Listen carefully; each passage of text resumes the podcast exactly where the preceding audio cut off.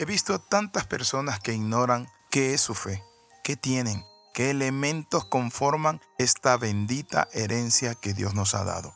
Lo que dice la palabra de Dios en Efesios 1:18, alumbrando los ojos de vuestro entendimiento, para que sepáis cuál es la esperanza a la que Él os ha llamado y cuáles son las riquezas de la gloria de su herencia en los santos.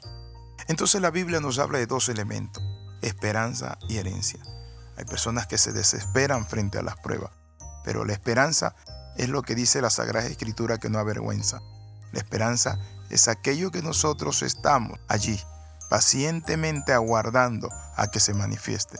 Pero también la herencia es un tesoro que ha de revelarse en nosotros. Mi amigo, muchas veces cuando llegan los días de prueba y dificultades, a veces deseamos dejar todo tirado, salirnos del camino y decimos, bueno, ya, dejar la fe. Y muchas personas piensan que la fe es algo así como que simplemente es un sentimiento, una emoción, la afiliación a una denominación, pero no. Cuando nosotros descuidamos la fe, estamos descuidando una esperanza que muchos hombres de Dios han tenido y que les ha llevado a pelear, a luchar la buena batalla de la fe. Pero también podríamos decir así, y podemos ver en el mismo momento recibir a Jesús y comenzar a disfrutar de su amor. En ese momento la palabra del Señor nos dice que Dios nos conecta.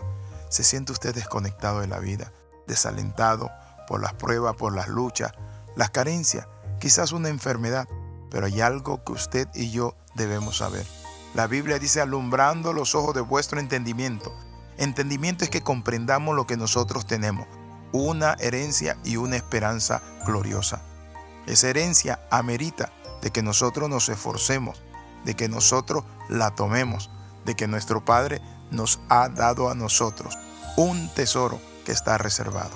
Muchas veces yo me he sentido que ya no puedo seguir adelante, pero cuando Dios me ilumina mis ojos y me dice, mira hijo, tienes que seguir adelante, tienes que ver el camino completo y tienes que tomar aquel galardón que yo te di. Bendito sea el nombre del Señor. Entonces hoy quiero hablarle de eso, querido amigo. Quizás usted se siente como dijo Jesús acerca de los fariseos. Déjenlo, son guías y ciegos. Pero mi amigo, no es así. Nuestro espíritu sabe que fuimos hechos por Dios. Usted y yo tenemos un llamado de nuestro Padre Celestial. Así que vale la pena luchar. Vale la pena mantenerse fiel en los caminos del Señor.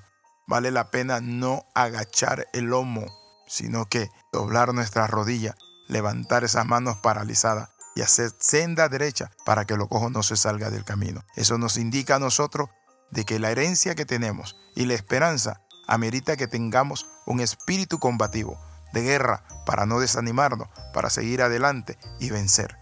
Cuando nosotros estamos en una situación desventajosa como es el desánimo, como es el estrés, como es el cansancio físico y espiritual. Es allí donde nosotros tenemos que abrir nuestros ojos de que tenemos un llamado, una esperanza gloriosa y una herencia inmarcesible reservada en los cielos para nosotros en Cristo Jesús.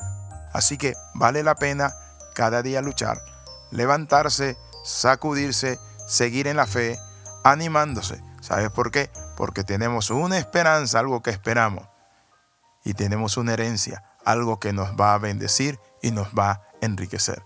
Y como dijo el famoso pastor Efraín Avelar, que en paz descanse, lo mejor está por venir. Quiero invitarle a orar. Padre, en el nombre de Jesús renunciamos, Padre Santo, a la apatía, al desánimo, sabiendo que tenemos una esperanza viva, una herencia, Padre del cielo y de la tierra.